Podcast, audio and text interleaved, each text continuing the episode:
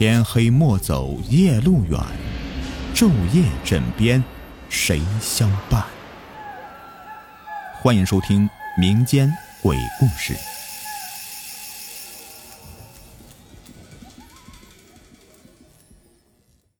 你们好，我是雨田，欢迎收听民间鬼故事。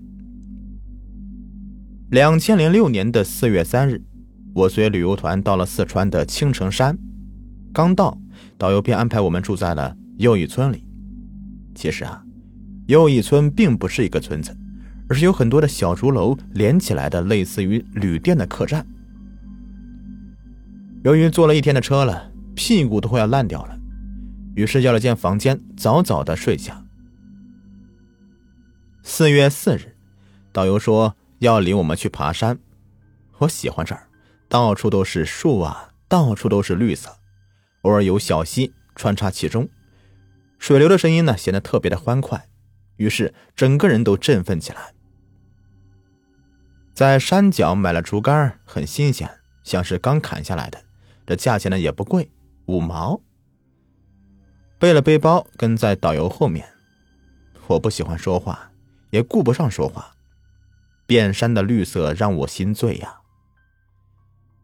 我在一个石洞边上停下脚步，就细细的看着周围的一切，闭了眼睛。忽然，感觉到我身体在猛烈的晃动，我立刻睁开双眼，导游和团员们早已不见了。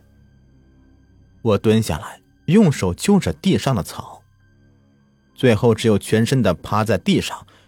我心里非常害怕，大声的尖叫着，急呼救命。是地震，我想，但是地震绝不会只震我周围的，这前面和后面的路还是好好的，只有我周围的地方在震动。我试图往前爬，但已经来不及了，头上有一块小石头掉下来，我抬头一看，糟了，上面的山好像要塌下来了。我慢慢的爬向离我一米的石洞，刚爬进石洞，那山就塌了下来。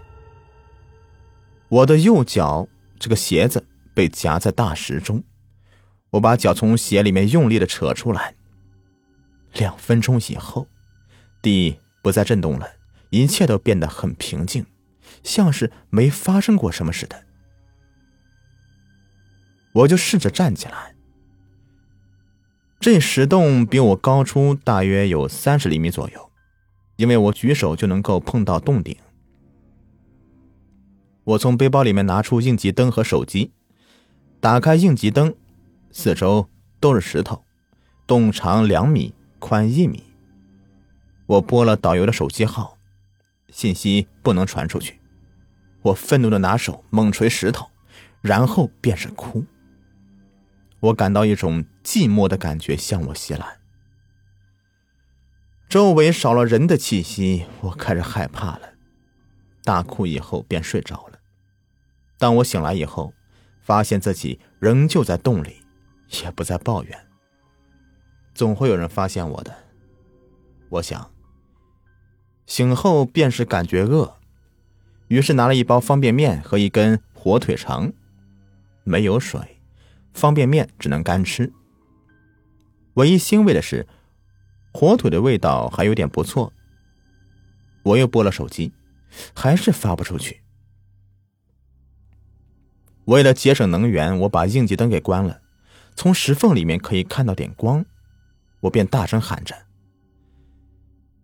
哎，鞋是怎么也拔不出来了。”后来我放弃叫喊，也放弃拔鞋，就静静的等待着，像得了绝症的病人在等待死亡一样。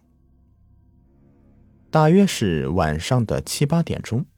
外面开始下雨，雨呢不时从石缝里面飘进来。我进到洞子里的最里面，才十多分钟，我刚才站的位置就被打湿了。我猜外面的雨一定下的很大。我把应急灯放在我头顶上的石头上，那儿正好有块石头凸出来。打开灯，洞里面亮了起来，但是亮的很阴冷。像刀子的反光一样。两个小时以后，水已经漫到了我的膝盖处了。我把裤子变得老高了，用手顶着背包，那个样子有点像董存瑞舍身炸碉堡了一样。我就奇怪，为什么洞里会有那么多的积水呢？这雨好像不打算停了。这又过去了四个小时，水位已经到达我的胸部，我感觉呼吸有点困难，灯光变得很弱很弱。半个小时过去了，水位达到锁骨处。幸好刚才关了一下灯，再一打开，便觉得又亮了不少。我的眼睛开始发涩。突然，洞口那儿有气泡不断的往外冒。我感觉很蹊跷，难不成那下面有洞吗？我正想往前走呢，突然又看到一团黑的东西浮上来，像是一团线，可是进来时根本就没有看到地上有线呐。我就盯着那东西，它就一直浮着。五分钟以后。那东西猛地一翻，我尖叫一声，那是人的头颅。我不停的尖叫着，我以为我会昏迷，但是我没有，声音都哑了，但还是张着嘴巴吼。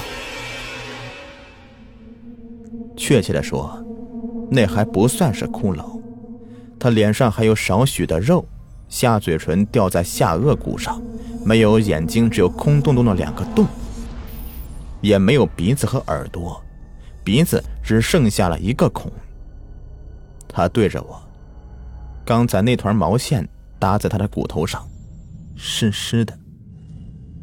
那是他的头发。我忘记了尖叫，忘记了放开顶着的东西，静静的看着他。那头颅猛地沉下去了。三分之一只露出鼻孔以及鼻孔以上的部分。十秒钟以后，我看到他鼻孔下面那平静的水有了一丝波纹。我告诉自己，那是我在发抖，从而震动了水，并不是他的呼吸。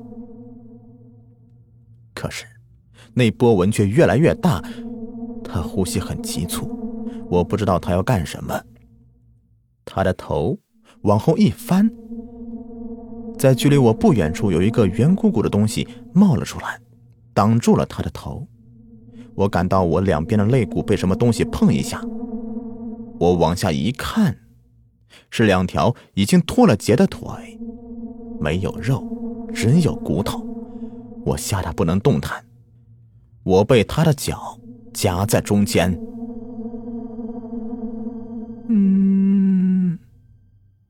一声沉闷的吼叫着，是我吗？我没吼过呀。那圆鼓鼓的东西上下猛烈的起伏着，帮帮我！那声音很阴冷，让人觉得全身发软。我手一松，背包掉了下来，压在了肚子上面，然后掉到水里。我啊的一声尖叫。他用双脚紧紧夹着我，我使劲的捶他的骨头。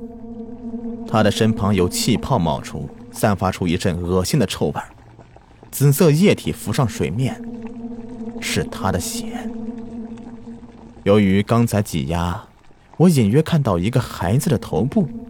那孩子的头已经有十厘米的头发了，像他母亲一样的黑乎乎一团。那女人仍旧在呻吟着，我依旧在那里挣扎。突然，他把小孩从肚子里面喷了出来。我看到有一个东西向我飞来，我反射性的抱住他。手上黏黏的液体，像泥鳅身上的分泌物。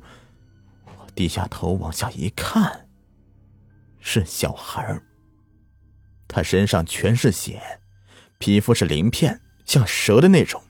手和脚是类似鸟的爪子，他的眼睛很大，透露出一股杀气。他突然把嘴咧开，对着我微笑。他的牙齿像老鼠的牙齿，很尖，牙缝里全是血。妈妈，他喊我，不。我放开手，紧闭双眼，用力推他，想把他从我身上推下去。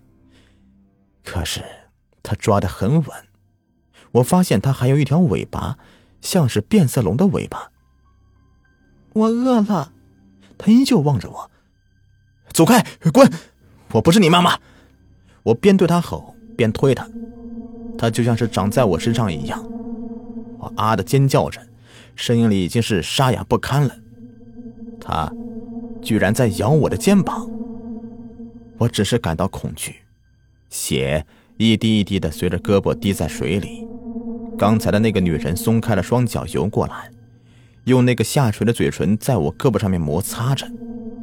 我空出一只手，拿了放在石头上的应急灯，对女人的头部狠狠捶着。那小孩越咬越深，我看着我的肩膀。那小孩松了口，我看到我的肩膀凹下去一坨，现出白白的骨头，上面一滴血也没有。我张大嘴巴望向那个女人，他好像在笑。应急灯在这一刻熄灭了。两天以后，警方在石缝中发现一只运动鞋，便派人开始救人。可找到的却只是一只坏掉的应急灯，一个空空的背包和一副左脚穿着运动鞋的女性尸骨，她左手还拿着手机。好了，故事就播完了，感谢收听。